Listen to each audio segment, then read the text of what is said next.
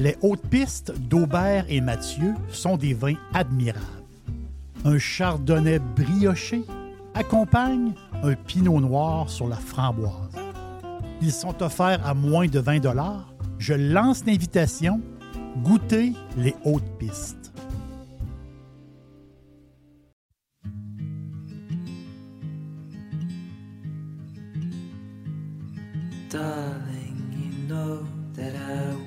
Things to go our way.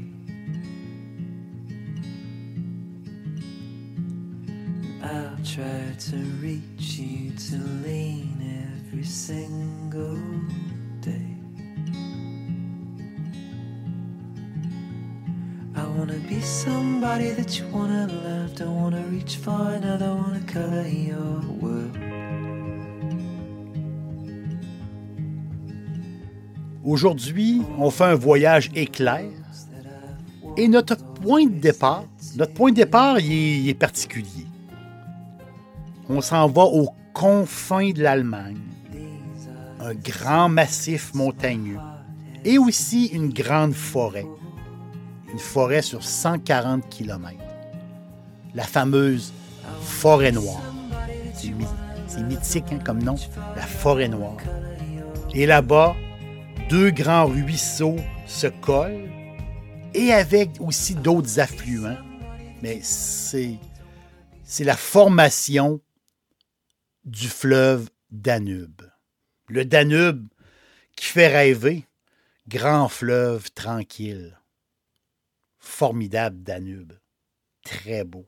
Donc ça fait rêver pourquoi? Parce qu'on pense aux croisières fluviales. Donc, c'est ces bateaux qui descendent tranquillement le Danube. Et c'est une, c'est une croisière, on peut dire, on, voit tout comme l'arrière-pays de ce coin-là du monde qui, est- formidable. Ceux qui ont eu la chance de faire une croisière fluviale sur le Danube, il en reste marqué. hein. Une douceur de vivre, justement. Et cette espèce de tranquillité-là, de ce magnifique fleuve. Et le fleuve coule sur 2900 km. Le fleuve traverse 10 pays et traverse aussi des grandes capitales comme Vienne, Bratislava, Belgrade et Budapest. Mais Budapest, c'est là qu'on s'en va justement, qui est l'avant-dernière étape de notre voyage. Budapest, c'est deux districts. Un côté collineux de la ville, qu'on appelle le district Bouddha, et le secteur plus plat de la ville, qu'on l'appelle Pest, donc Budapest, et le fleuve, justement, le Danube, qui sépare la ville, qui est considérée comme une des plus belles villes d'Europe. Méconnue, oui, méconnue, mais une des plus belles villes d'Europe. Et l'emblème, justement, de la ville, ben, c'est le château Bouddha, et le palais royal, justement, qui a été brisé pendant les bombardements de la Deuxième Guerre, qui a été reconstruit. Mais ce qui est incroyable de la Hongrie, c'est les châteaux. C'est incroyable qu'en Hongrie, on parle de, plus d'un millier de châteaux dans ce pays-là. Les châteaux éparpillés un peu partout sur le territoire. On parle de 800 châteaux classés monuments historiques. C'est incroyable. On il y a des châteaux de la Renaissance, des châteaux médiévaux. Pour les fans de vieilles pierres, comme moi, moi, j'adore ça. J'adore les châteaux. J'adore les châteaux. Et le pays, la Hongrie est ouvert sur le monde. De plus en plus ouvert sur le monde. On va dire même grand ouv- ouvert pour tout le monde. Parce que un vol Paris-Budapest, mais c'est à peine deux heures.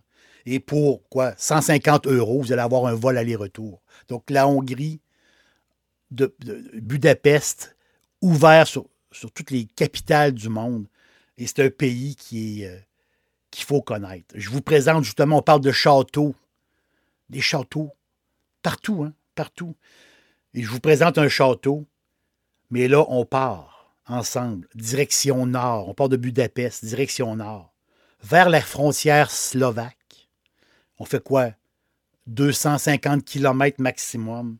Et on arrive comme dans un paradis. On arrive au paradis hongrois du vin. Ce secteur-là, pour le vin, c'est tout à fait remarquable, vraiment.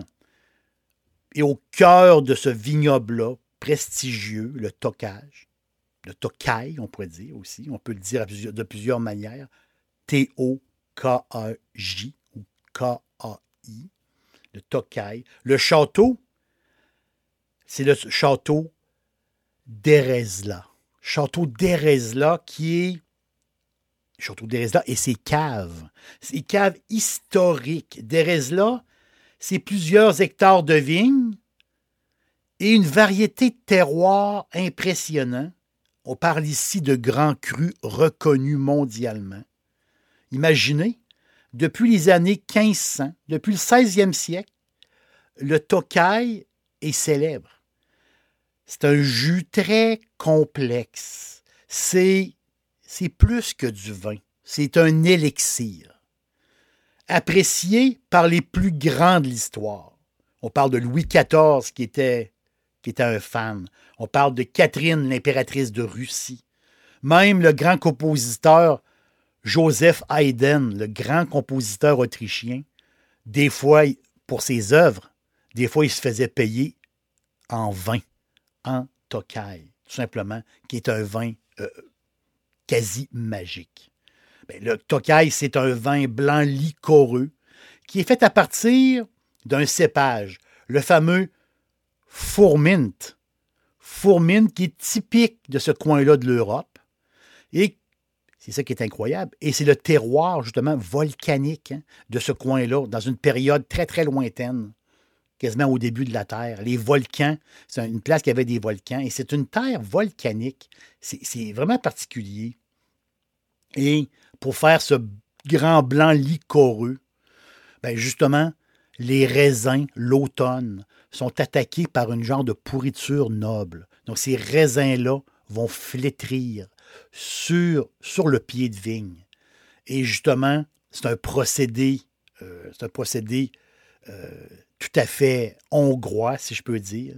Un procédé qui vont prendre à peu près 25 kilos de raisin séché, hein, qui, a été séché sur le plant de vigne. Ils vont ajouter ça à un mou, un mou de raisin qui a été récolté un peu plus tôt. À peu près quoi? 130 litres de mou. Et là, ils vont, ils vont élever ce vin-là. On parle de trois ans minimum en, en barrique qui donne, faut, faut lui donner, qui donne un liquoreux royal. C'est aussi simple que ça. Dixili, c'est mon poulet frit préféré. Chez Dixili Charlebourg, vous allez être reçu par une équipe formidable. Le restaurant offre beaucoup d'espace à l'intérieur comme à l'extérieur avec son vaste stationnement. Un poulet frit débordant de saveurs tout à fait extraordinaire.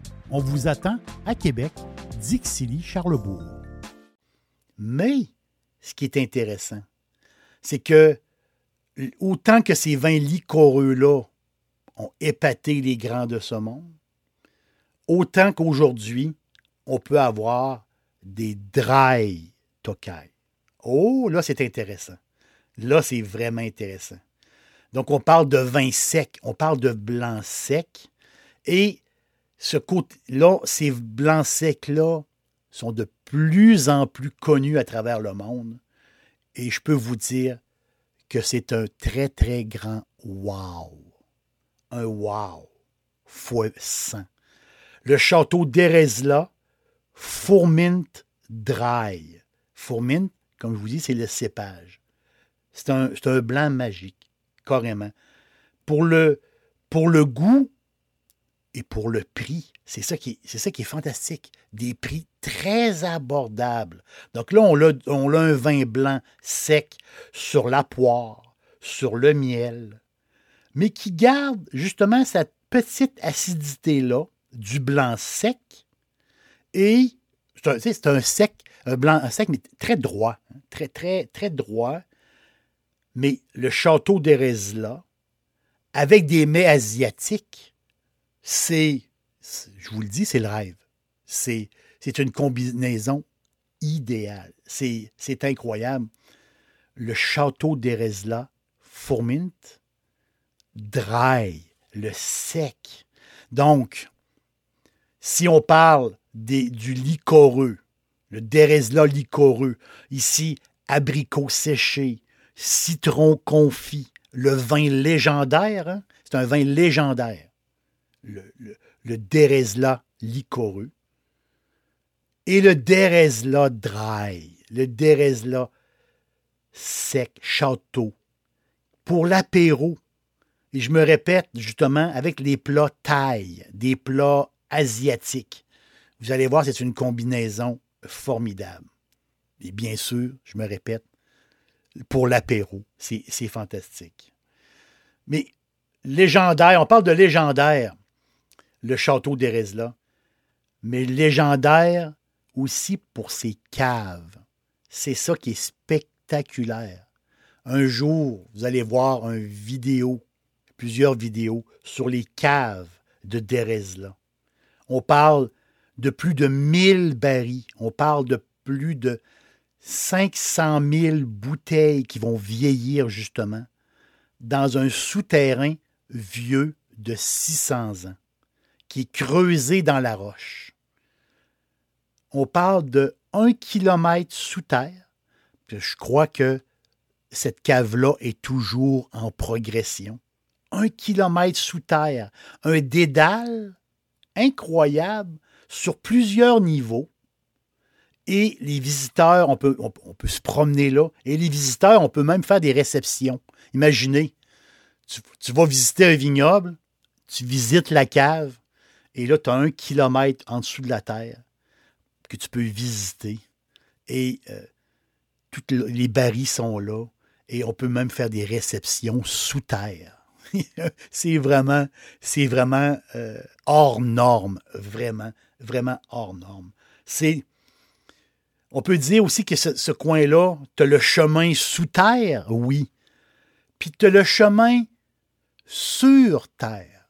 Sur terre parce que la région, justement, la région de Tokai, qui compte 28 villages, qui sont toutes reliées en eux par des petites routes campagnardes bordé justement par toutes les vignobles. Un coin du monde incroyable. Incroyable. Et là, c'est, on peut le dire, c'est comme une route des vins inédite et abordable parce qu'on est en Hongrie. Et la Hongrie, c'est un pays européen abordable. Donc, les voyageurs qui cherchent des endroits un peu plus, euh, comment dire, on peut, on peut voir beaucoup pour pas trop cher la Hongrie, c'est pour vous. Ça, c'est sûr. Et cette ambiance, justement-là, il y, a comme, il, y a, une ambiance européenne aussi qui, qui embarque. C'est vraiment une place euh, superbe. il y a un proverbe hongrois qui dit, j'aime beaucoup ce proverbe, un bon conseil vaut plus que de l'or un bon conseil vaut plus que de l'or. Mais je vous conseille justement de découvrir la Hongrie. Découvrir la Hongrie pour ses vins. Découvrir la Hongrie pour, ses gens. Ce pays-là mérite d'être connu par nous. D'être, et pour le vin, justement, euh, découvrir l'incroyable château d'Erezla et toutes ses caves tout à fait euh, magiques. L'aubergiste vous dit merci d'avoir fait ce voyage, ce petit voyage rapide en Hongrie. Et on prend un bon verre de vin blanc sec, un bon verre de blanc de d'Erezla. Donc, euh, on prend vraiment un bon verre de vin que je suis sûr que vous allez adorer. À la prochaine.